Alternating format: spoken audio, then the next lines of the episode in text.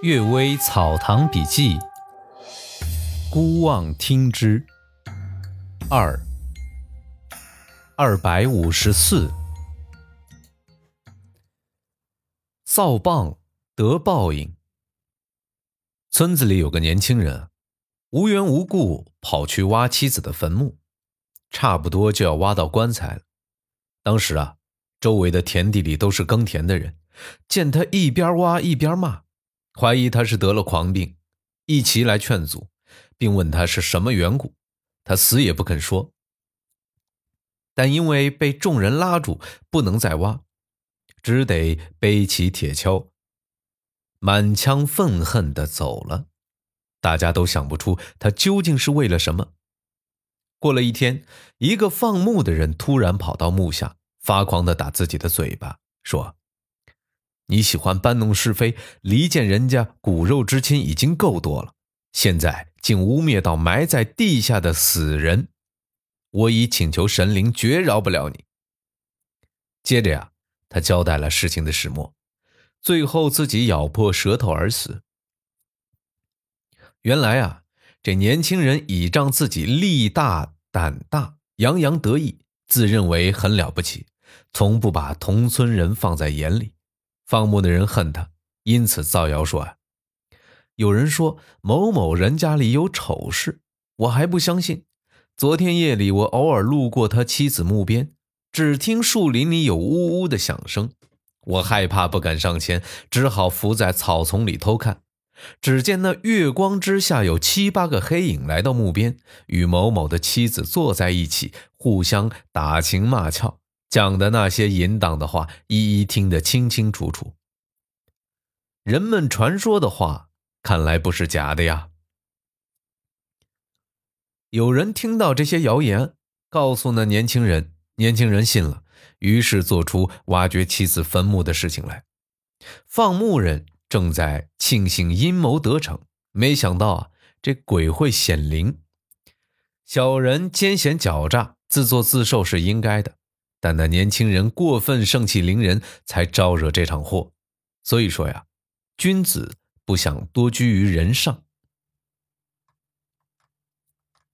第二个故事，妻婿同死。我的侄孙树宝是盐山刘家的外甥，他说他外祖父家有关系密切的亲戚生了七个女儿，都已出嫁，其中一个女婿。晚上梦见与六个连襟用一根红绳系在一起，怀疑呀不是个好兆头。正好碰上他们岳父去世，七个女婿都来吊唁。这个女婿回忆起那个噩梦，不敢与另外六人一起吃饭睡觉，偶尔相聚也只是稍微坐一下就避开。大家感到十分奇怪，都来问他，他说出原因。大家都认为他肯定有另外的事情不满意，才假托这话。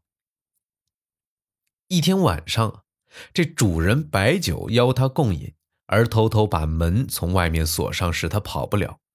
突然，停丧的房里起火，七个人竟一齐烧死。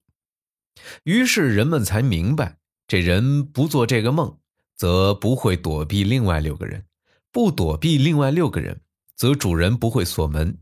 不锁门呐，则七个人未必会一起烧死。神特地用一个梦来引诱他们，好使他们一个也跑不掉。这不知道是因为前生有什么冤孽，七个人同做这家的女婿，又同时被烧死。这也不知道是因为前生有什么冤孽呀。七个女儿同出生在这户人家，同时成为寡妇，大约。也不是偶然的。胡必雷击。周米安说呀，他同族之中有个寡妇，抚养一个儿子，已经十五六岁了。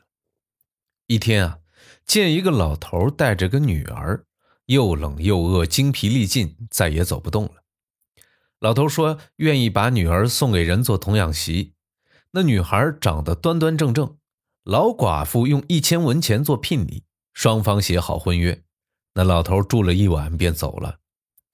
这女孩虽然瘦弱，而善于料理家务，打水、舂米，样样都能干，针线活又好。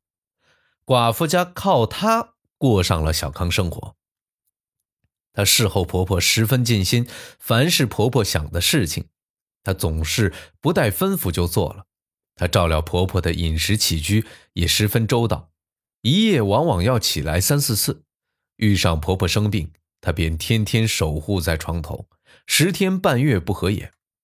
婆婆对她比对自己的儿子还喜欢。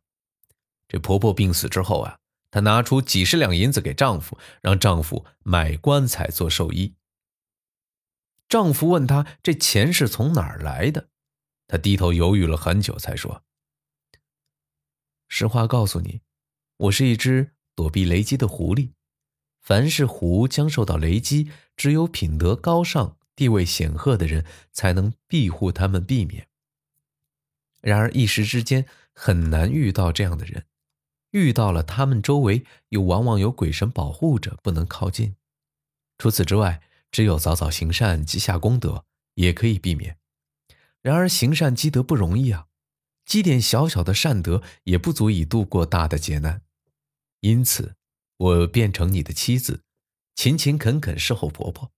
现在靠婆婆的庇佑，我得以免遭上天的惩罚，所以要隆重的厚葬婆婆，来报答她的恩情。你还要怀疑什么呢？她的丈夫。本是个胆小怕事的人，听了这话又惊又怕，竟不敢再与她住在一起。他只好哭着离去。以后啊，每逢祭祀扫墓的日期，婆婆坟上必定先就有人烧过纸钱、浇过酒，怀疑啊也是狐女做的。这狐女只是善于利用人来逃避死亡，并不是真心爱戴婆婆。然而，尽管是有个人墓做这个事情，仍然得到了神灵的宽恕。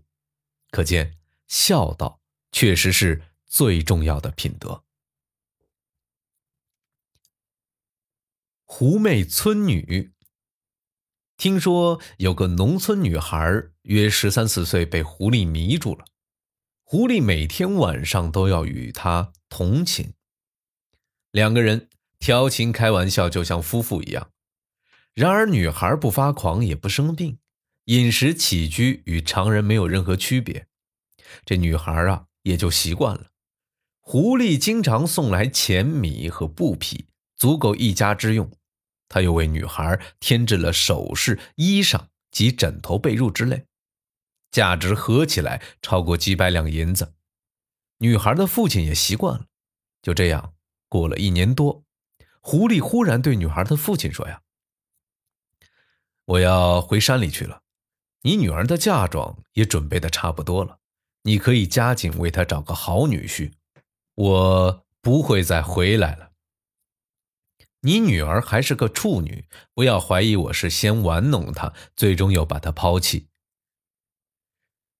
女孩早就没了母亲，请邻居家的妇女验看，果然还是处女。”这是我的家乡近年来发生的事情，老少女仆们说起来还清清楚楚，这竟与张乖牙还婢女的事情相似。